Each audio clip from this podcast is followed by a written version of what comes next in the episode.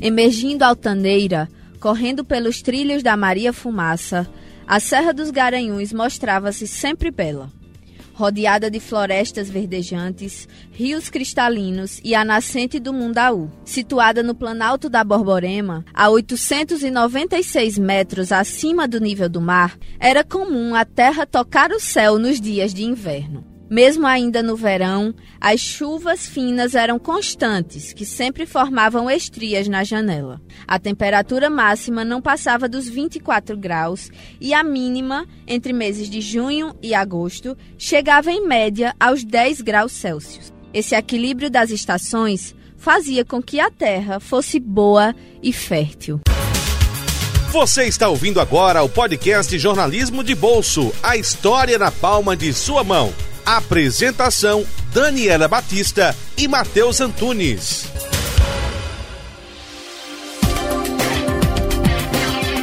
É, estamos aqui em mais um episódio do nosso podcast Jornalismo de Bolso e o que eu acabei de ler para vocês foi um trecho do livro Cartas para uma Tragédia, do jornalista e escritor garanhuense Matheus Antunes, que eu tenho a honra de tê-lo aqui como companheiro em mais um episódio desse podcast. Matheus, seja bem-vindo. Muito obrigado, Dani. Eu quero dizer que esse rapaz que escreveu esse livro escreve muito bem, viu? Não é mandar parte aí. Mas, enfim, muito obrigado também. É agradecer por a gente estar fazendo parte de um projeto bastante inovador para a cidade de Garanhuns, a gente poder contar a história da cidade como nunca antes foi feita. Um projeto, inclusive, Matheus, que está sendo apoiado pela Lei Aldir Blanc, né? Que graças a ela que a gente está conseguindo colocar em prática esse podcast. Exatamente. E o primeiro ponto que a gente pode tratar né, a respeito desse, de, dessas questões todas, na verdade, é a gente poder remontar a cidade de Garanhuns nas primeiras décadas do século XX, né? Como era o imaginário, como se compunha o imaginário popular da época, como eram as personalidades, como viviam as pessoas, né? E é interessante, principalmente para o morador da cidade, olhar os pontos, né, que relendo o texto, ouvindo o podcast, a gente pode citar e olhar, poxa, foi aqui que aconteceu, e a pessoa se sentir parte da história, né? O Garanhuense, infelizmente, perdeu um pouco, como a gente já vinha comentando no, no podcast passado, um pouco de suas raízes, da sua história, de daquele sentimento de pertencer a algum lugar. Então, a tentativa da gente de solucionar uma demanda extremamente urgente não só para a cidade, mas para a geração em que a gente vive, de poder fazer um remonte histórico, poder mostrar que a nossa história é assim, valorizar nossa história e a gente poder transformar a sociedade e não mostrar somente é, os pontos positivos, né, Matheus? Mostrar também as épocas de conflitos, que também são importantes para a gente entender o que a gente viveu e por que a gente está nesse ponto atual. E como nosso outro convidado do episódio anterior falou, Tiago Dantas, não só resgatar, mas valorizar a nossa história. E para isso, a gente trouxe também mais um convidado muito importante, que foi o Igor Cardoso, que é natural daqui de Garanhuns e é mestrando em História pela Unicap. Ele, inclusive, tem um Instagram, né, que é Garanhuns Antiga. É, até convido a todo mundo que está ouvindo para seguir, para acompanhar. Ele é um dos nossos convidados do episódio de hoje. É, e por sinal, a gente também precisa agradecer, mesmo aquelas pessoas que não puderam estar aqui, mas que contribuíram de alguma forma. O livro escrito é, foi um trabalho de TCC e eu tive apoio também para escrever esse livro. Então, desde já, eu preciso agradecer as pessoas que contribuíram, sendo eles o professor Cláudio Gonçalves, né, que é um historiador que domina a história da Hecatombe, no qual é o produto final do nosso trabalho, como também o, o Anchieta Gueiros, que tem um blog que também ele, ele botou muitas coisas das personalidades das pessoas sobre a Hecatombe. Entre outros, muitas pessoas entrevistadas, descendentes das famílias que foram totalmente solícitos, receptivos e e transmitiram também a informação, doutor Luiz Jardim, também Cátia Brasileiro, descendente dos brasileiros, também que contribuiu bastante também na construção desse trabalho, né? Principalmente um trabalho desafiador, um trabalho que ainda deixou muitas marcas na cidade de Garanhuns. Mesmo que a população em si não conheça toda a história, o que envolveu o, os passados e os futuros é, envolvidos na história, mas que transformou totalmente a cidade de Garanhuns no que ela é hoje. Né? Eu, eu costumo dizer, recentemente fui entrevistado na, na faculdade, no curso de jornalismo, a professora ela perguntou sobre o trabalho, o que seria a Hecatombe e tudo isso. E eu costumo dizer que a Hecatombe foi um marco grande na cidade, porque transformou a cidade totalmente, é, economicamente, culturalmente, após o fato, infelizmente, muitas pessoas elas foram embora da cidade e Garanhuns passou muito tempo até que voltasse a, a ter convívio nas ruas, a ter uma vida nas ruas, a realmente as pessoas passarem a, a, a comercializar, a voltar aos espaços públicos. Infelizmente uhum. também tem todo esse aspecto.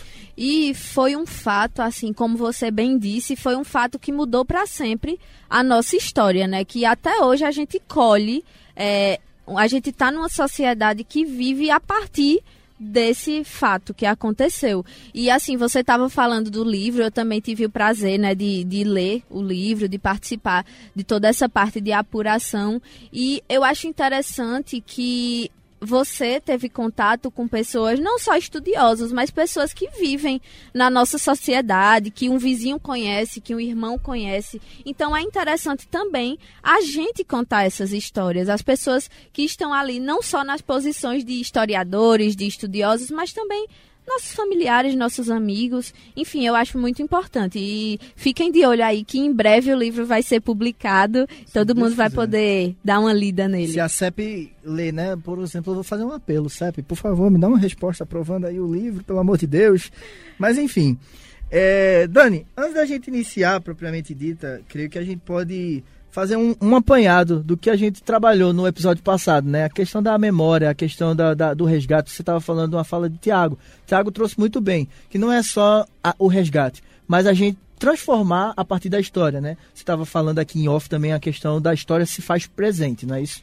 Exatamente. Eu atualmente eu sou pós-graduanda em comunicação política e tem um grande professor da disciplina de é, História Política Brasileira que ele falou exatamente isso. É Antônio Torres Montenegro, ele inclusive é referência na história política pernambucana, inclusive, e ele disse que a gente constrói a história e a gente estuda a história não a partir do passado, mas a partir do presente, como bem o professor Pedro Henrique também falou isso. Então, a gente precisa estudar para que a gente viva o presente, porque o passado, como o Pedro Henrique disse, é abstrato. O passado já deixou de acontecer. Tudo bem, a gente revisita, mas a gente precisa estar tá fazendo e estudando história aqui e agora. Como o próprio Gilberto Gil já diz, o melhor lugar do mundo é aqui e agora. Então a gente precisa construir aqui. É, e eu cometi a gafe de ter esquecido o nome da, da psicóloga que é descendente também dos Ivos, do Sátiro Ivo, que é um dos personagens que participou da Hecatombe, é Alba Regina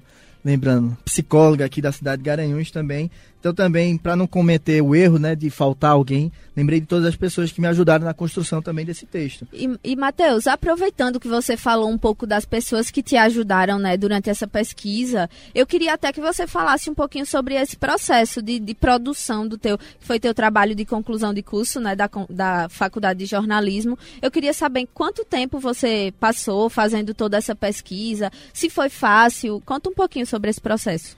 Dani, na verdade, a pesquisa em si, ela demorou mais tempo. Agora, a execução foi muito rápida. Eu até me surpreendi. Foram dias, dias virando noite. Tal, as pessoas chegam a surpreender. Você escrever 230 páginas de um livro em menos de seis meses. Então, assim, foi realmente um projeto de apuração enorme. Tive muito apoio de, de, de professor Cláudio, que me indicou principalmente livros de, de pessoas que viveram a época. E aí eu coloquei. Foi um desafio principalmente para quem faz jornalismo e tem um produto jornalismo no final. Além de ser um livro reportagem, eu quis fazer um livro de literatura. Como a gente fazia um livro de reportagem de literatura se eu não vivi naquela época da Hecatombe?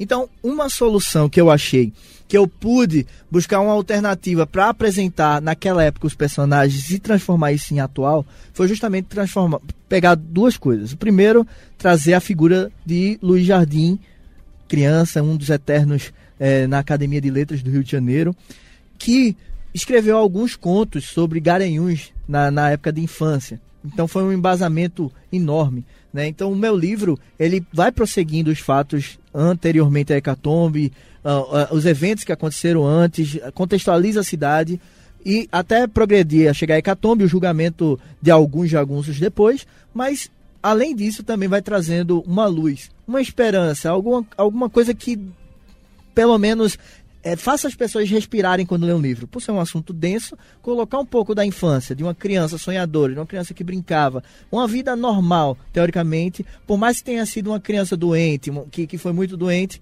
era uma criança. Então você traz uma luz em meio às trevas que, que aconteceram aqueles, aqueles anos. Ajudar a humanizar o personagem, né? Que a gente chama de personagem por ser um livro, mas foram pessoas que realmente existiram, que fizeram parte e que até hoje a gente vê os descendentes deles aqui na nossa cidade e também nas cidades vizinhas. E foram pessoas como, por exemplo, Ana do Perron.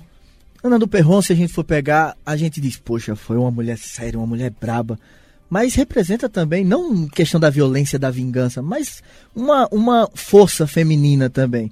Né? E eu não estou aqui tomando lados, estou dizendo assim, uma, uma figura que foi, foi um símbolo, né? Uhum. Infelizmente levou à tragédia.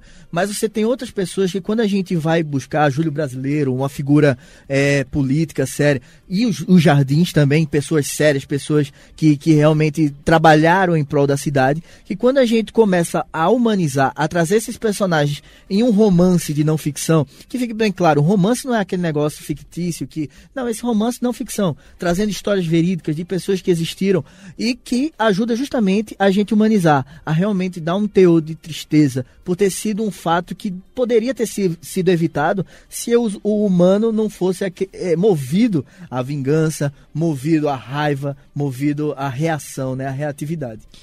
E assim, Matheus, quando você fala sobre todas essas partes assim de violência, mais uma vez eu lembro que hoje a gente ainda vive casos de violência. A hecatombe de Garanhuns, ela foi um crime político foi uma morte de uma pessoa que seria prefeito né, da nossa cidade, acabou sendo morto, enfim, ele foi eleito. E até hoje a gente vê algumas situações, né? É, realmente é algo que é, não vou dizer mascarado, porque é escancarado, mas com outros nomes, né? Antigamente a gente tinha o coronelismo. Sim. Foi a época da República Velha, ou República Café com Leite, que era domínio de Minas Gerais e São Paulo. Existia esse período essas incertezas. A gente tinha representantes nacionalmente, coronéis, que tinham voto de cabresto, tudo isso. Isso, com outros nomes, ainda acontece isso. Principalmente em cidades interioranas. Quando uhum. a gente uhum. vai para o interior, quantos políticos ainda pagam as pessoas para votarem nele? Isso é um cabresto disfarçado. Ou políticos que são delegados e exercem poder também ameaçam pessoas para votarem. Isso existe ainda, infelizmente. E, na verdade, eu acho que nem disfarçado, Matheus. Eu acho que isso está é bem na nossa cara. Então, assim, não estou comparando casos, não estou dizendo que foi algo que a gente vai. Ah, não, você parece com Ana do Perron enaltecendo um ou outro, de forma alguma. A gente vai tratar Hecatombe mais para frente no próximo episódio em si e vamos ver que foi realmente algo de, algum foi um desentendimento, foi realmente motivos é, de, de fúteis, na verdade, né, ou por erros de terceiros que foram levar a esse fato acontecer e que transformou a cidade economicamente. Uma cidade que vive em plena expansão política e econômica. Exatamente. Garanhuns era uma cidade polo aqui do interior, né? Hoje ela ainda tem sua importância, mas em 1916, né, 1916, 17, que foi quando a hecatombe aconteceu, Garanhuns tinha a Great Western, né, que tinha lá a linha férrea e muitos, muitos grandes fazendeiros passavam por aqui. É verdade. Principalmente se a gente for trazer fazendeiros, muitas dessas pessoas que eram fazendeiras também eram donos de lojas. A gente pode pegar o exemplo de Júlio Brasileiro, que Júlio Brasileiro era fazenda, é, tinha uma fazenda, a fazenda Água Branca, que fica agora no município de Brejão, e que era um, uma pessoa extremamente rica. Tinha lojas de estivas em, em Recife, em, em outras cidades também. E também o, os jardins eles tinham um poder aquisitivo muito grande. Eram também é, pessoas é, que, que eram coronéis. Se a gente for pegar antes de Luiz Jardim, filho, no qual eu represento ali, filho de Manuel Jardim, o avô de Luiz Jardim, também chamado de Doutor Luiz Jardim, era um grande coronel.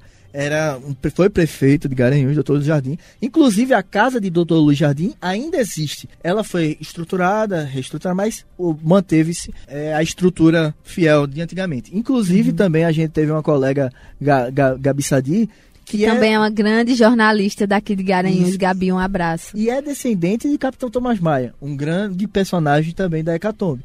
Então, o Capitão Tomás Maia era dono de posto, o único posto da cidade de gasolina, naquela época o, o Fordismo estava em alta, né? Começou a chegar os primeiros carros, posto de gás, na verdade, Sim. né? E aí ele tinha, é, onde fica também ali no centro da cidade, na, na rua principal, ali do centro, tem um posto de gás Avenida antigo. Santo Antônio. Avenida Santo Antônio, subindo ali em direção ao antigo Chiquinho, tem um, um posto ali, que ficava mais ou menos ali na, na localidade onde aquele posto também está abandonado hoje. Mas é, foi uma grande figura e a casa do Capitão Tomás Maia também existe hoje em pé. Lá eu visitei, eu tive lá também, registrei, tirei algumas fotos, extremamente preservando a, aquela época. Inclusive, Matheus, é, eu queria falar aí para quem está ouvindo o nosso podcast, sigam o nosso Instagram, arroba jornalismo de bolso podcast, que a gente vai publicar essas e outras imagens lá na nossa, no nosso perfil. É verdade, Dani. Então aqui a gente deu uma, uma introdução, falou de alguns assuntos, a gente puxou algumas personalidades principais, né? A gente pode trazer é, personagens como Júlio Brasileiro, Capitão Salles Villanova, que foi o assassino de Júlio Brasileiro, né? Que era apoiado da família Jardim. Você tem a, a viúva Ana do Perrão Brasileiro, que foi a, a que levou, a, a chamou né, seus, seus familiares para cometer também, infelizmente, a hecatombe.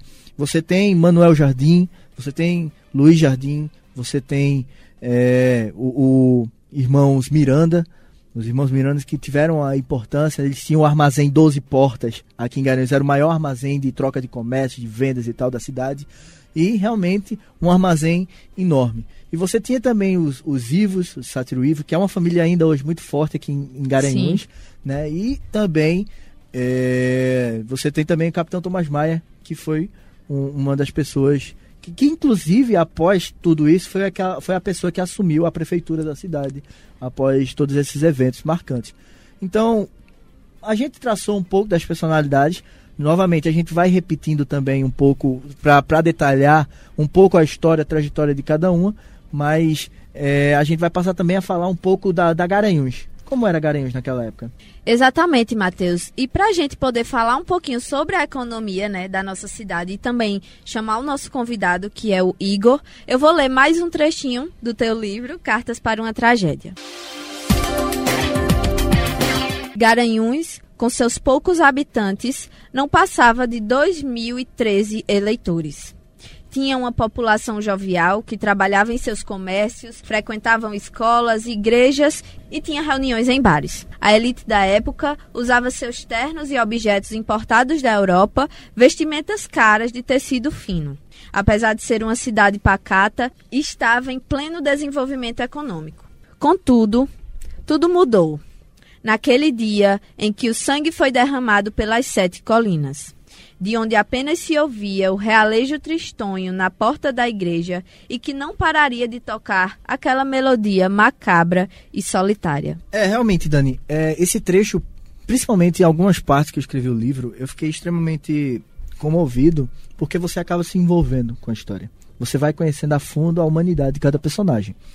Inclusive, você, por viver em Garanhuns, você vai passando pelos locais e, e por mais que, que a gente diga, ah, aconteceu há muito tempo atrás, mas parece que você escuta pelo menos alguma coisa do, dos fantasmas do passado que, sabe, inclusive na, na abertura do livro eu também trago que as crianças antigamente, elas como forma de, de mostrar sua bravura, iam lá na antiga cadeia pública de Garanhuns, passavam noites, né, contavam histórias de fantasma, contavam histórias da, das mortes de se arrastando, de tiro. E pessoas que dormiam lá contavam também as experiências que, que passavam. Infelizmente se tornou algo mais macabro, né? apesar de já ter sido macabro em si, por ser um assunto denso, mas mais macabro ainda pelas histórias contadas pelas crianças e jovens da época. É verdade. E você falou sobre. Hoje a gente, né, no século XXI, passa pelos locais e pensa, poxa, aqui aconteceu a hecatombe de Garanhuns. E outra coisa interessante é a gente ver o quanto as nossas ruas recebem os nomes desses personagens. E muitas vezes a gente não sabe de onde vem, né? De onde vem Avenida Júlio Brasileiro, de onde vem Rua Capitão Tomás Maia. E hoje a gente pode entender que vem de um grande fato histórico que a gente viveu na nossa cidade. Inclusive, não só das pessoas do município. É, outras duas pessoas fundamentais no início da, da hecatombe, dessas pessoas que que fizeram parte de alguma forma, direta ou indiretamente, também encontram na cidade. A gente pega uma rua, o nome de uma rua que está em todo o estado. Se você for em qualquer cidade em Pernambuco, você vai achar Avenida Conselheiro Rosa e Silva, Rua Conselheiro Rosa e Silva. Quem foi o Conselheiro Rosa e Silva? Foi uma pessoa que governou durante o, o, o, o Pernambuco durante 20 anos. Né? E depois que Rosa e Silva caiu, que os Jardins apoiavam Rosa e Silva, né? Eram uma família aliada, tanto é que Garanhuns era aliado do governo. E quando caiu Rosa e Silva, os, os Jardins passaram a ser perseguidos, então, pelos apoiadores do, do... Viraram oposição. Viraram oposição, porque aí Dantas Barreto, outro nome também famoso, nome de rua, Sim. ele toma o poder, Dantas Barreto, e agora os Jardins passaram a ser perseguidos, porque eram oposição. Então, o Júlio Brasileiro, que até então também era oposição, muda de time. E aí vira também agora um aliado a Dantas Barreto. Entendeu? É muita história, Matheus. É. mas sem mais delongas, mas sem mais delongas, eu vou falar um pouquinho mais sobre o nosso convidado, que é o Igor Cardoso, e aí a gente vai fazer algumas perguntas que a gente conversou com ele. Igor Cardoso, como eu já havia dito, ele é natural, né, daqui de Garanhuns e é atualmente servidor público estadual. É, ele é mestrando em História pela Unicap e membro do Centro de Estudos de História Municipal e dos Institutos Arqueológico, Histórico e Geográfico Pernambucano, Instituto Histórico de Olinda e Histórico, Geográfico e Cultural de Garanhuns, além de ser autor da biografia Fernando Jotê, o Maestro de Chapéu de Couro, e da Bibliografia Municipal Pernambucana, em coautoria com o professor José Luiz Delgado. Ele, inclusive, ocupa a cadeira número 31 da Academia de Letras de Garanhuns. Então é um convidado de peso, Matheus. Realmente. E qual é o Instagram dele mesmo, que ele tem sobre a história passada de Garanhuns? Ele tem um Instagram intitulado Garanhuns Antiga, que a gente convida todos vocês que estão aí escutando para seguir também o nosso colega Igor Cardoso.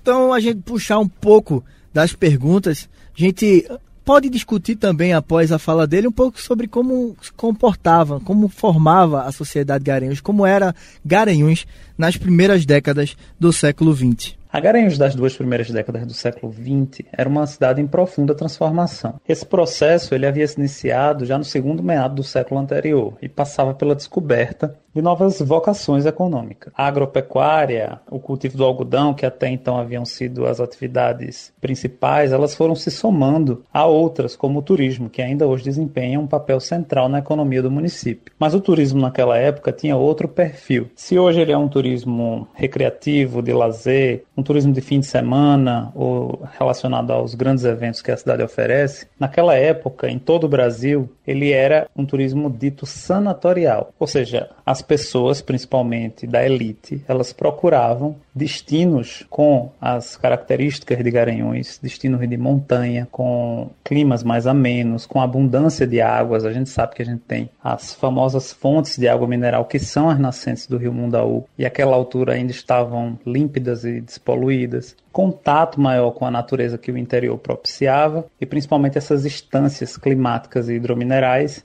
e elas se dirigiam a esses lugares com vistas a passar temporadas, meses, eram as chamadas vilegiaturas. No Nordeste, quem melhor desempenhava essa função era Garanhuns, isso tudo facilitado pela melhor possibilidade de acesso. A gente está falando de um período em que o transporte ele ainda era muito precário, era um período anterior aos carros, né? o transporte era basicamente o transporte rápido era feito através dos trens. E Garanhuns teve a sorte de ter sido incluída no roteiro de uma das primeiras estradas de ferro do Brasil, a segunda mais antiga, que é a estrada de ferro do Recife ao São Francisco. Ela não chega já de cara em Garanhuns, ela é da década de 1850, mas ela estaciona em Palmares em, na década de 1860 e ela só vai sofrer um prolongamento e atingir Garanhuns em 1887. Mas o fato de já ser possível chegar até Palmares de trem, o que encurtava bastante as distâncias, né? Você imagine viajar no lombo de animais, é, o transportado naquela época por pessoas escravizadas, né? A gente está falando ainda é, da década de 1850, 1860 ou 70. Isso já facilitava em muito o deslocamento e privilegiou a Garanhuns dessa época. É justamente nessa época, na década de 1870, que o Barão de Nazaré vem se restabelecer de uma convalescência, salvo engano, no fígado. E ele volta encantado né, pela cidade. Ele propõe na Assembleia Provincial que a vila de Garanhuns, que já era um município desde 1811, ela, a sede da vila fosse elevada à categoria de cidade, como uma forma realmente de, de prestigiar esse lugar que tão bem é, o acolhera e que inclusive o restabelecera né, do mal de saúde que ele, que ele portava na época. E no discurso dele ele já afirma que a cidade ela tinha cerca de quatro a oito ruas, ou seja, a gente está falando de um período em que o núcleo urbano era muito menor do que o que é hoje e ele estava adstrito ao que seria hoje o bairro de Santo Antônio, né, o nosso centro. Ou seja, a atual Avenida Santo Antônio e suas adjacências. Bom, com a chegada do trem, que inclusive é também isso também é referido no discurso do Barão, ele fala que a cidade tende a, a crescer muito com a chegada do trem, porque já estavam em andamento àquela altura os estudos para o prolongamento. É, com a chegada do trem ocorre um surto de desenvolvimento, né? tanto na perspectiva econômica, porque você imagina que Garanhuns passa a centralizar toda a, a distribuição né, da produção da região, e a gente está falando não só do agreste meridional, do que seria hoje o agreste meridional, mas também de parte do sertão, do norte de Alagoas, tudo isso se dirigia ao entreposto garanhuense né, para daqui seguir de trem, então chegava a Garanhuns de trem e de Garanhuns seguia para essas, é, essas regiões. E isso é, provoca uma grande transformação nessa perspectiva econômica, a cidade se consolida como um empório comercial, já tinha uma feira muito importante, mas é, começa, começam a aparecer as filiais das empresas do Recife, grandes empresas locais começam a surgir é justamente nesse período da chegada da linha férrea que a gente vai ter, por exemplo, em 1884. Ah, o trem chega em 87, em 84 é fundado Ferreira Costa, que ainda hoje é um símbolo né, do, do comércio local e é, também uma, um, um, grande impacto na perspectiva mais urbanística mesmo, porque a cidade ela vai deixando esse centro tradicional né, no entorno da Avenida Santo Antônio vai galgando a colina do Quilombo em direção à estação da via férrea. Então há uma, também uma, uma expansão é, urbana né? e uma grande transformação social, porque aumenta o fluxo de pessoas, chegam muitos imigrantes. Então era uma cidade é, em ebulição, naquela transição entre os séculos XIX e XX.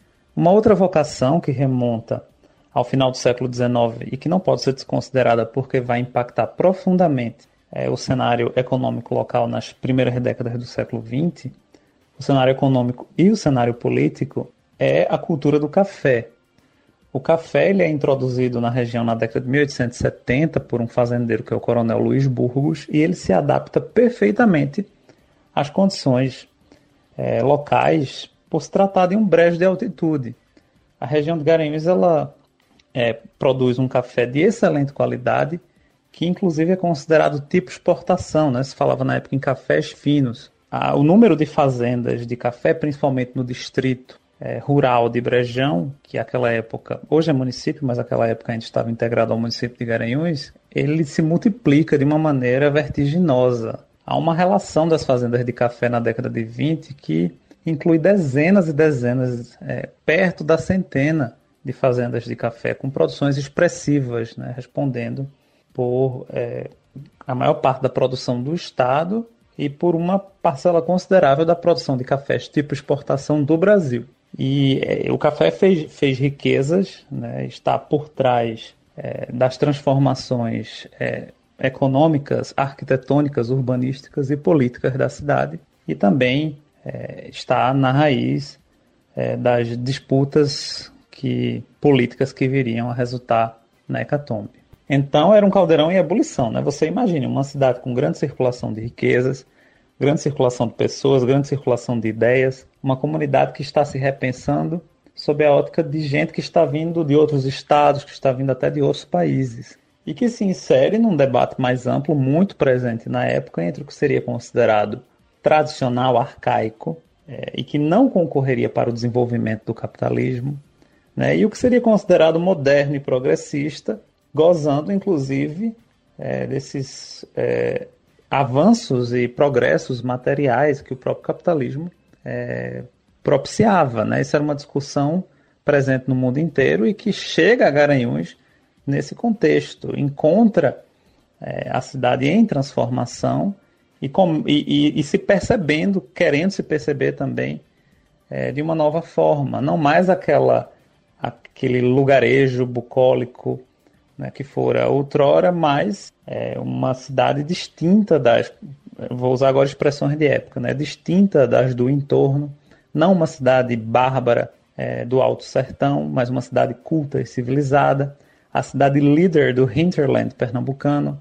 É assim que ela começa a se perceber, e no caso garanhuense em específico, pelas condições geográficas, a atração de imigrantes e esse paralelo tradicional que se faz dessas condições com as condições europeias, uma cidade que se assemelharia ao que era considerado na época o, enfim, a vanguarda, né, o, o melhor. É, a Europa e mais particularmente é, a cultura francesa, né, que era o grande modelo para a época. A gente está falando de uma, de uma civilização, perdão, de uma sociedade da Belle Époque, né? Isso tudo chega a Garanhuns, ela procura se vestir das insígnias da modernidade. Como é que isso se reflete? Em transformações urbanísticas, ela quer se embelezar. Em transformações em termos de qualidade de vida mesmo da população, ou seja, é preciso é, maior higiene, né, saneamento. Em transformações relacionadas com a, a, a, o intelecto mesmo, a cultura, né, ou seja, é nesse momento que ela ganha os colégios hoje centenários e vai se consolidando como um polo educacional. Só que todas essas transformações, elas enfrentam resistências. Por quê? Elas são conduzidas pela elite, mas há novas é, elites, há novas forças querendo é, ditar os rumos, né, principalmente políticos, da cidade. É o caso de uma burguesia citadina e também é, profissionais liberais que chegam à cidade e isso esbarra na resistência dos setores tradicionais. É, no que ele trouxe, Dani, ele tratou um pouco sobre a Belle Époque e aí a gente vai, vai caminhar um pouco sobre esse desenvolvimento econômico cultural. A gente falou ontem ainda também sobre a questão de Garanhuns ter um, passar a ser um, considerado uma cidade elitista, de pessoas que pareciam ser da, da burguesia francesa, da, pelo, pela vestimenta, pelo modo de vida, pelo clima suíça, pernambucana, aquele detalhe todo. E ele também trouxe pontos bastante interessantes. É, a produção de café, a produção de algodão, da agropecuária, que Garanhuns se destacou principalmente porque a partir da Great Western, da linha de ferro, é, ele conseguiu expandir seus mercados para outras regiões também do, do estado e do Nordeste. Era justamente o que eu ia falar, né? Um povo ele sofre essas adaptações, essas modificações a partir do ambiente que ele está inserido. Então, quando a cidade ela foi crescendo, ela foi tendo a Great Western, que no caso foi a linha férrea, né? E grandes fazendeiros passavam por aqui, então a população foi sendo afetada também por esse modo de vida, que até hoje a gente vê um, uma certa um certo pensamento meio elitista, né, da nossa cidade. E aí, Igor, ele falou um termo muito interessante, que foi a Belle Époque. Essa Belle Époque né, é um termo francês, justamente porque surgiu ali no fim do século XIX, com o final da Guerra Franco-Prussiana, lá na França. E ficou aí até o início da Primeira Guerra Mundial, né, em 1914, e ele traz, a Belle Époque, é um clima intelectual e artístico, né, um clima de eclosão aí da cultura, dos costumes, e Garanhuns não ficou de fora. É verdade. Garanhuns, então, ela, naquele momento, vivia uma efervescência no comércio, principalmente pela chegada de imigrantes, como ele bem tam também tratou, espanhóis, sírios, libaneses, italianos. E por esses descendentes italianos, a gente teve a abertura também, principalmente, dos primeiros cinemas. Aqui em Garanhuns, em 1916, basicamente, a gente já vivia essa bela época, vivia o glamour das aberturas de cineteatros, vivia o glamour das aberturas de cinemas e de grandes indústrias e armazéns. A gente também pontuou aquele armazém das 12 portas, o comércio já era bem, bem é, grande, evoluído aqui na cidade também, no interior. E os dois, os cinemas, na verdade, que existiam eram, tinham o primeiro cinema da cidade, e, e curioso, passei uma vez pela, por, por, Caruaru, lá no, no polo de Caruaru, ele tem um, um, uma parte dedicada ao cinema da cidade. Sim. Quando chegou. Se a gente for parar para pensar, o cinema em Garanhuns, por toda essa influência, chegou antes, antes, de Caruaru. Inclusive, Garanhuns, ela tinha uma certa popularidade e uma certa relevância maior até do que Caruaru, que hoje é considerada, muitos dizem, que é a capital do Agreste, né? Isso, né? Exatamente. Então, o primeiro cinema da cidade, ele foi o Cinema Guarani que ele foi construído em 1908 e ficava bem próximo à estação ferroviária que a gente conhece, né? É, eu acho que, é, infelizmente, um dos poucos pontos turísticos que a gente preserva hoje pela memória, pela história, patrimônio histórico e cultural do município é a estação, que foi totalmente revitalizado, foi totalmente teve um projeto arquitetônico não mudado, mas a linha férrea foi extinguida, tudo isso infelizmente saiu, que se fosse hoje o IFAM não permitiria, Sim. né? Mas teve toda essa influência e além do cinema Guarani também existiam dois outros cinemas concorrentes. O cinema moderno, posteriormente foi chamado de Politeama, que pertencia ao Capitão Tomás Maia, além de Posto de Gás, também tinha um cinema, foi é, político, então o Capitão Tomás Maia era poderoso também na cidade, né? E Outra figura importante na história, Capitão Salles Vila Nova, trabalhava como projetista nesse cinema que foi o Politeama. E além do cinema Politeama, é, teve o cinema Grossi, que era descendente da, da, da, filhos, na verdade, de Francisco Grossi. O cinema era de Francisco Grossi, que era filho de Raquel e Rafael Grossi, que moravam na cidade de Correntes. E é, se mudou para Garanhuns em 1905, ele adorava essas questões de cinema, tanto é por isso que eu falei da influência italiana na cidade, porque o Cine Grosso também trouxe algo inovador para a cidade.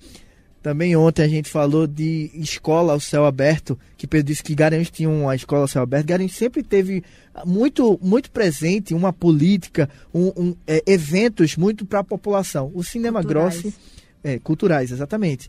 O cinema Grossi, ele então traz algo inovador. Ele promovia o Cine Siri, que era um, um, um, um, cinema na rua, onde a população vinha e simplesmente assistia. Então, o, o cinema grosso dava uma dor de cabeça para os concorrentes arretada.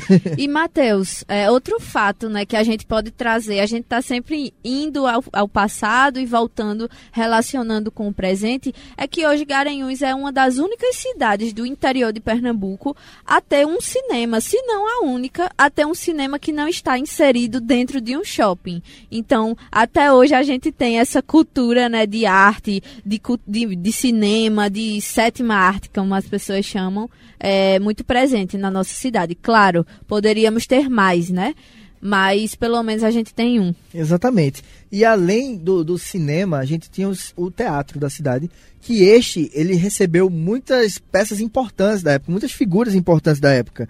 Né? Garanhuns, então, considerado uma cidade de refúgio, como o professor Igor estava falando, também era uma capital, uma capital, desculpa, um, um, uma cidade em que as pessoas elas vinham para assistir grandes shows. Né? Os teatros eles tiveram é, principalmente é, o violinista Sadri da Companhia São Pedro de Roma, Teve a companhia Leoni Siqueira, com um elenco de grandes artistas, principalmente de bonitas mulheres, cuja a revista Bataclan, na época, revolucionou a pacata cidade de Garanhuns. Teve a trupe centenária da Argentina, companhia de marionetes, entre outras grandes atrações que promoviam a alegria dos garanhuenses. Então, Garanhuns realmente se considerava uma cidade em extrema expansão cultural e, e realmente poderia ser hoje uma, uma cidade, talvez, né? A gente já é com, eh, chamado de elitista por, pelo restante de Pernambuco, mas talvez fosse uma cidade muito maior do que fosse hoje, se não tivesse realmente o marco da hecatombe acontecido. Dadas as devidas proporções, né? Era uma cidade que, como você bem disse, estava em expansão.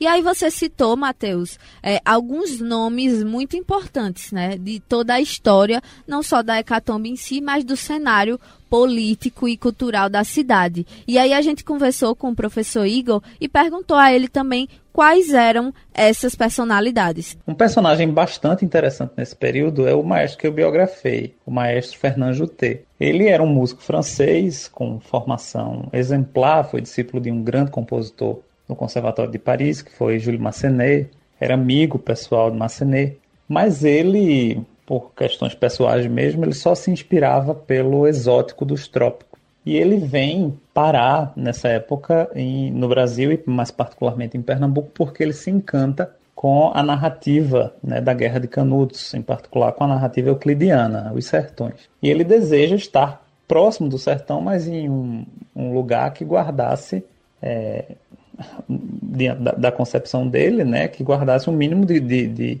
e correspondência com a civilização. Esse lugar, na época, era Garanhuns, que era o pedaço, né, para usar a, a, expressão clássica do Barão do Nazaré, é um pedaço da Europa retirado do velho mundo e colocado em, na, na, em, em, Pernambuco, na província de Pernambuco. Bom, não era necessariamente assim, mas, mas havia esse discurso, né, essa representação da realidade. E ele vem a Garanhuns, ele se estabelece como, como cafeicultor e ele participa ativamente de todas essas transformações é, culturais né, e sociais que eram ansiadas por essas elites, essas novas elites do município. Né? Então ele abrilhanta, por exemplo, as missas com na matriz com música erudita, ele participa de saraus, ele está sempre nas soirées. O, o, o, léxico dessa época é bem francês, né? a gente está vivendo realmente um período de Belle Époque e, e como hoje a gente toma muita palavra por empréstimo dos, dos norte-americanos, nessa época era dos franceses, eles eram considerados o, o modelo a seguir. E o maestro Fernando Juté, ele é, era amigo próximo do, do Cônego Lira, que também era um, tinha formação, é, uma formação humanística profunda, né? tinha estudado inclusive em Roma, então eles, eles estavam sempre em contato, e, e, isso era, era muito comum. Nessa época você tinha os saraus da família Coelho, né? do casal Joaquim Barreto Coelho e Narcisa Coelho, ele comerciante, e os filhos eram todos é, ligados à arte, ou eram músicos, ou eram poetas. E na, na residência do Coronel Coelho eram realizados esses famosos saraus com a participação do maestro Fernando Juté. Bom, é um personagem, vocês veem, é um personagem que chega, né, ele vem, vem da França, ele se estabelece em Garanhuns e ele participa dessas transformações, inclusive vem a ser depois testemunha da Hecatombe. Isso está em uma das das letras né, da, da valsa, da, de uma das composições dele, que é a valsa Bela Aliança. Basicamente, Dani, também ele trouxe o exemplo do Fernando Juté, que trouxe, contribuiu para essa cultura, né? E a gente tem outros grandes exemplos. Ele falou das escolas centenárias também que a gente tem, que Garanhuns até hoje é considerado um polo de ensino. A gente tem o Colégio 15 de Novembro, que foi fundado por, por um casal de missionários, né, que estabeleceu tanto o Colégio 15 como a Igreja Presbiteriana também em Garanhuns, que é um, um, uma história também mais é, bem bem grande também, bela. E você também tem a, o colégio que naquela época era o Colégio das Meninas, né, que era o Santa Sofia. Exatamente, e também o Colégio dos Meninos, que era o Colégio Diocesano de Garanhuns, que ambos estão em funcionamento junto também ao Colégio 15. Exatamente. Isso foi também graças à chegada do Cônego Benigno Lira em Garanhuns. Então, o Cônego ele também funda o Colégio Diocesano e aí também possibilita essa, essa abertura, além de outros colégios também estaduais e municipais que existiam na cidade.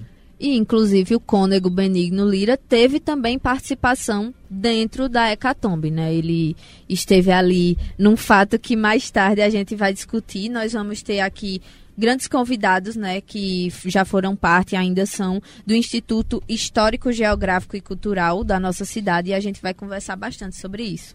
É, realmente. Então, o cônego ele tem uma, uma importância na história ele tem uma, uma contribuição principalmente no influenciar. Na verdade, eu ia puxar também pela, por essas escolas e também falar de, de outros personagens que a gente pode pontuar. Existiam vários personagens que contribuíram.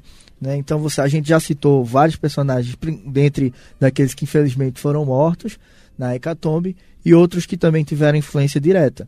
Dentre eles também faltou pontuar o, a figura do tenente Meira Lima, que foi realmente uma figura que, infelizmente, traiu seus próprios comandados. Porque no momento da hecatombe, ele tira o armamento de dentro da prisão, a munição extra, e se associa à família brasileira.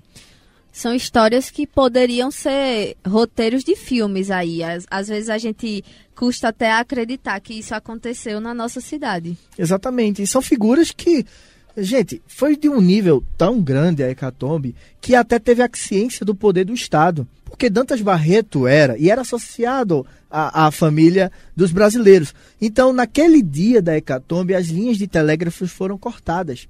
Então, a gente vai tratar sobre a hecatombe, mas esses fatos a gente tem que falar. Principalmente, Garanhuns tinham duas, duas cabines de telégrafos. Então, já era mostrando também a, o poder que Garanhuns tinha também de comunicação, né, de se comunicar com outras cidades. E também é, pe pessoas dos jornais da capital. Então, existiam representantes em Garanhuns de jornais da capital, do Diário de Pernambuco, do jornal A Província, entre outros principais jornais que existiam na época. E aí eu fico me perguntando, imagina se esse fato acontecesse hoje com a presença das redes sociais, como seria? Eu fico realmente me perguntando porque a notícia ela corre muito mais rápido do que lá em 1917 e tem até uma parte né, da história da hecatombe que a esposa de Júlio Brasileiro ela só fica sabendo com um certo tempo um dia que ele depois. fala um dia depois que ele faleceu. Então imagina hoje com as redes sociais, o que poderia ter acontecido? A história poderia ser totalmente modificada. Além disso, não só a esposa, mas se a gente for tratar da, do policiamento na cidade. Foram mais de 100 homens fortemente armados que entraram, invadiram Garanhuns, tocaram terror. Inclusive o, o Monsenhor Ademar Valença, que tem o, o, o CMA, o Colégio CMA, como o nome do fundador, né, Monsenhor, ele era criança na época e ele conta como foi vivenciar aquele período de medo que foi na cidade. Então, as pessoas fortemente armadas não tinha polícia suficiente na cidade e a polícia só foi chegar 24 horas depois. Por quê? Porque as linhas de telégrafo foram cortadas. A cidade estava praticamente ilhada. Sitiada. Sitiada. Uma cidade Inclusive sitiada. tem um livro chamado Os Sitiados, que conta também um pouco sobre a história da hecatombe dos personagens principais. É, eu acho, eu creio que é o livro do, do professor Cláudio Gonçalves também, mas depois eu vou confirmar para trazer pra gente. A gente vai publicar todas essas referências lá no nosso Instagram, Jornalismo de Bolso Pod. Então, a gente trazendo um pouco para falar novamente e dar um foco na relação do desenvolvimento econômico da cidade. né? A gente trouxe dos, principais eh, produtos que Garanhuns vivenciava, além do comércio, a produção de café, a produção de algodão, pelo clima, por, pela toda pela pelo grande investimento que teve, né, e os grandes fazendeiros que aqui teve, tiveram.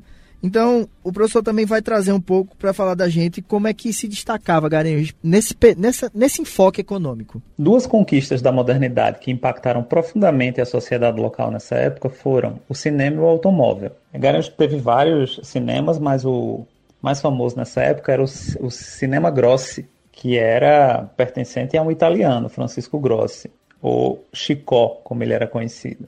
Chicó, além de ser proprietário do cinema, ele era um amante da sétima arte, ele chegou a produzir filmes, é, uma excursão à Cachoeira de Paulo Afonso, são é, filmes né, que, cujo paradeiro a gente desconhece hoje, infelizmente, mas é, o cinema ele era o, o, o cenário, além de ser uma grande diversão, ele era o cenário de realização de boa parte dos eventos é, sociais, né? E o automóvel, é, ele chega a Garanhuns trazido por ninguém menos que Delmiro Gouveia. Delmiro Gouveia tinha, estava né, montando a sua indústria têxtil na Pedra, hoje cidade de Delmiro Gouveia, ele tinha interesse em comunicar a Pedra com a estação ferroviária de Garanhuns, que era um ponto terminal, uma ponta de trilhos, como se dizia.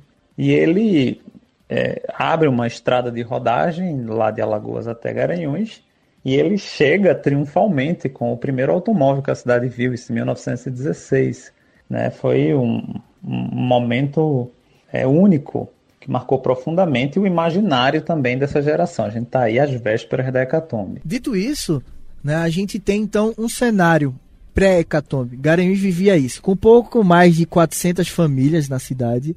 Garanhuns queria crescer, mas ainda era considerado uma cidade pacata, um vilarejo, queria transformar isso. E começam então as disputas para as eleições de prefeito na cidade. Então a gente tinha duas figuras principais concorrendo a esse, a esse cargo. Né? Você tinha o, o Manuel Borba, pela situação que na época se encontrava e que era apoiado pela família Jardins. Nessa época, os Jardins eles se isentam do poder, eles não querem participar dessas eleições, então lançam o doutor Manuel Borba, que era dentista eh, e médico, ele tinha essas duas formações, eh, e era um médico antigo da família Jardins, entusiasta dos estudos, sempre incentivava as pessoas a, a concluírem os estudos. E você tinha, pelo outro lado, a influência de Júlio Brasileiro. Júlio Brasileiro, então, ele se torna principal nome da oposição e agora não oposição à situação que estava no, no, governo municipal, mas estadual. Porque Dantas Barreto, ele dá um golpe em Conselheiro Rosa Silva. Mais um golpe. Mais um golpe, de vários que a gente tem no Brasil, e assume o poder. E agora, então, todos aqueles que eram apoiadores de Conselheiro Rosa Silva na, na, em Pernambuco começaram a ser perseguidos politicamente. Então, há uma pressão tanto governamental como popular para colocar outro nome no poder. E aí houveram as eleições municipais e quem ganha é Júlio Brasileiro.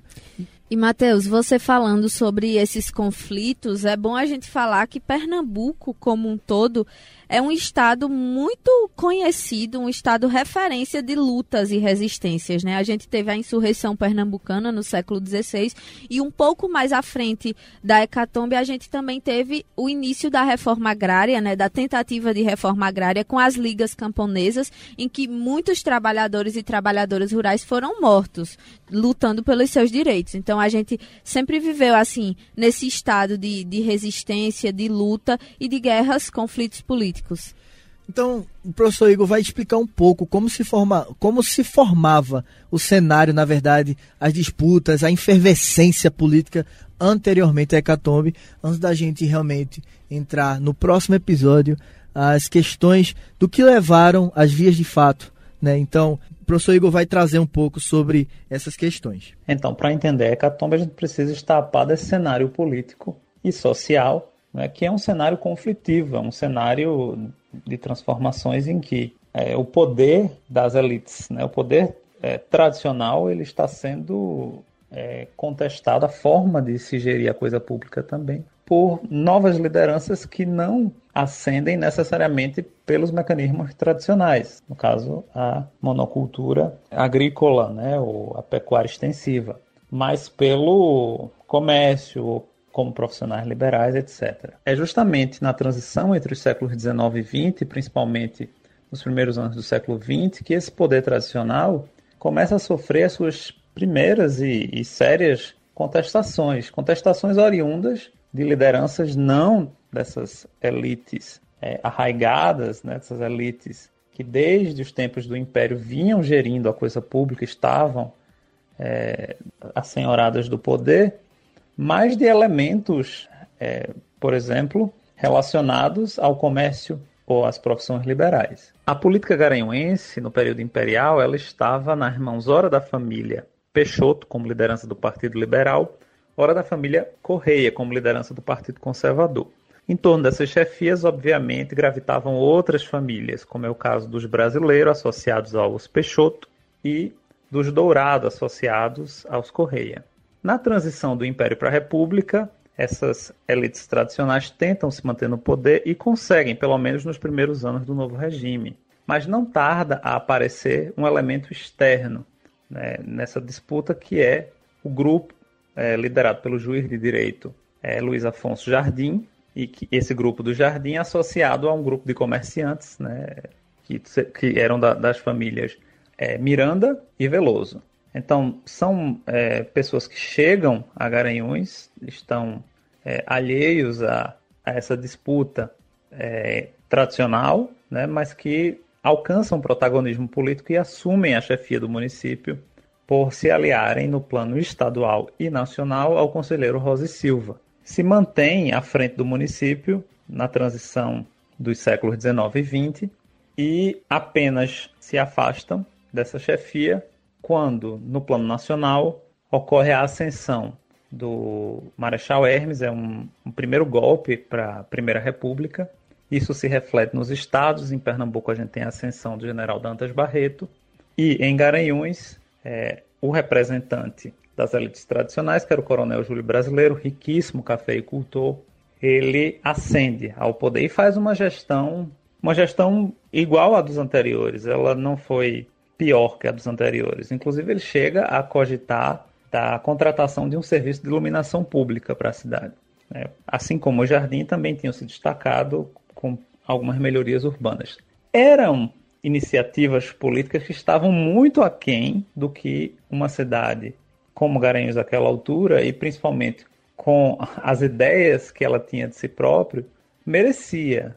Era, uma, era ainda uma política muito acanhada né, que tanto o, o Jardim quanto o, os brasileiros faziam. Mas foram é, gestões ok, digamos assim, ambas. Né? E aí ocorre um, um, uma segunda virada né, que promete beneficiar novamente a família Jardim, quando o sucessor é, de Dantas Barreto no governo do estado, que é Manuel Boba, está às vésperas de romper com Dantas Barreto. Ele era o governador e necessariamente os aliados de Dantas iriam cair, como era o caso do coronel Júlio Brasileiro. Isso permitiria a ascensão, na verdade, o regresso da família Jardim. Só que é, a família Jardim ela não quis concorrer diretamente, ela colocou, se aliou à, à chapa, a uma chapa que era composta por dois médicos que, que não eram garanhuenses. Um era o doutor Rocha Carvalho, que era lagoano, e o outro era o doutor Borba Júnior. não lembro se médico ou dentista, mas era baiano.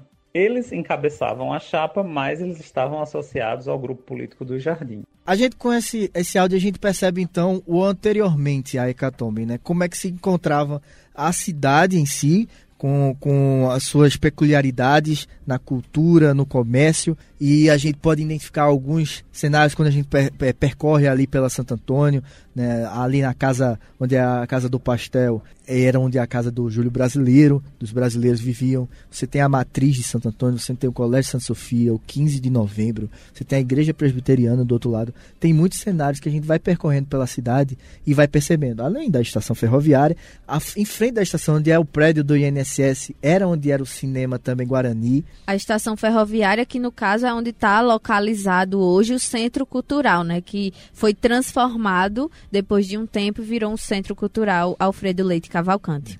Além de você percorrer na, pela, pela, pela cidade, ao você entrar em, em, em lugares principalmente eu falo das escolas que são estruturas antigas que a gente eu por exemplo estudei no 15 a gente percorre pelo prédio antigo a gente percorre um pouco pela pela história realmente do local exatamente eu também tive a oportunidade de estudar no Colégio Diocesano de Garanhuns e a gente pode ver o quanto a arquitetura ela é histórica ainda, né? A gente vê que foi realmente preservado, desde o chão até as paredes, até retratos que tem lá. Então, é bem interessante quando você entra nesses locais. E além de você perceber as personalidades que existiam na época, as personalidades que eram gente como a gente, né? Que lógico, era um outras, outra cultura porque era outro momento de se viver. Exatamente. Mas que também eram gente como a gente. Quando a gente começa a estudar mais a fundo a Hecatombe, que infelizmente, Dani, o podcast não tem todo essa. É, a gente não consegue fazer um podcast inteiro só para detalhar cada personagem, cada disso, mas meu livro vai lançar aí, né, Dani? Vai lançar o livro, vamos fazer um filme aí. Vamos, Me a gente chama, vai, vai, vai, inclusive aqui, alô, Kleber Mendonça, vamos aí fazer patrocínio. Pode chamar a gente. mas enfim, a gente vai também planejar e é algo que é, pode ser detalhado, vai ser mais detalhado, mas para compreender, na verdade, como era a sociedade Garanhuns e alguns dos principais nomes que foram envolvidos e que, lógico, a gente vai trazer novamente, porque quando for tratar da hecatombe propriamente dita, Exato. mas que, que foram nomes que compunham o imaginário popular. E são pessoas que, que, são de, que a gente convive muitas vezes com seus descendentes. Exato. E a gente muita e esses descendentes infelizmente também não conhecem a própria história da família. A hecatombe em si é uma história que a gente não conhece ainda. Claro, se você se, de, se debruçar né, nesse fato, você conhece alguns lados, conhece algumas coisas, mas a população como um todo ainda não tem noção do quanto esse fato mexeu para sempre, né, com, com a nossa história. Dani, e além do mais, a gente, eu costumo dizer que a hecatombe não só foi o marco, lógico, isso foi o, o que se concretizou, mas o antes da hecatombe, como era, como essa, essas disputas políticas também compõem a hecatombe. E o depois também, porque depois teve é, um revanchismo pela parte dos jardins, indo atrás dos brasileiros. Depois teve ainda o julgamento de alguns jagunços. Outros, muitos jagunços foram, foram mortos e outros fugiram sem, sem levarem culpa. Ainda tem todo o entorno. Então, Hecatombe não é só o marco do assassinato, infelizmente, de 17 pessoas dentro da cadeia pública de Garanhuns, mas é todo o entorno. Exatamente. É um marco temporal. É uma pré Garanhuns é, antes da hecatombe e uma Garanhuns pós-hecatombe, que é o que a gente vai saber mais no próximo episódio. Vamos trazer aí convidados muito bons, não é por mal não, mas conheço eles e, e sei o quanto eles sabem, né, de todos esses fatos da história da nossa cidade, não só desse momento, mas de vários momentos. E a gente vai também, para quem quiser se aprofundar mais no tema, divulgar também a bibliografia, como você estava falando, né? Não só, não só o meu livro, que eu estou esperando, também a, a CEP responder em nome de Jesus, mas uhum. também é, livros que já foram publicados de pessoas que trataram dos personagens da cidade antiga. Tem é, livros do Luiz Jardim, né? Tem livros do professor Cláudio, que a gente vai colocar tudo no Instagram também para você acompanhar, se debruçar. Tem na internet muitos do domínio público. Arroba jornalismo pode. Não esqueçam de seguir a gente.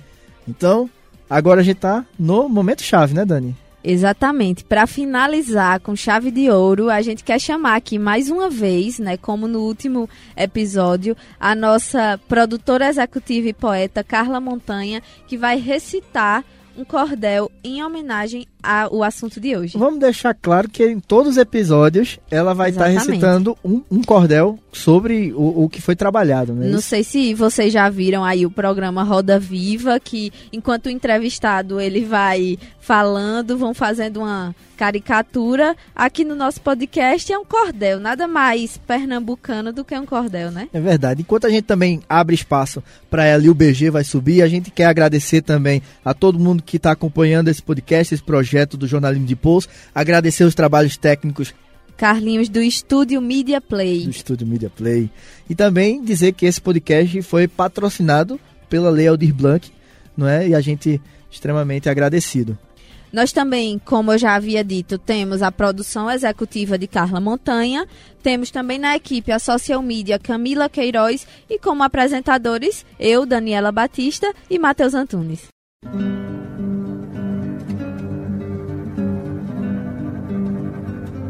Olá, gente, mais uma vez participando aqui em forma de poesia, trazendo os versos para vocês.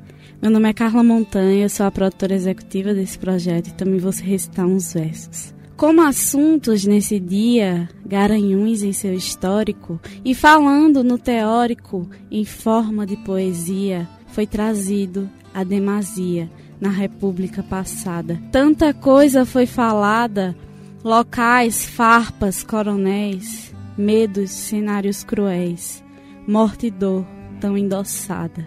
Trago versos bem abertos dos trajetos do mudar que esteve por passar em momentos tão incertos, tristes tempos descobertos, ocorridos na cidade, tempos sem alteridade, coronéis duros sem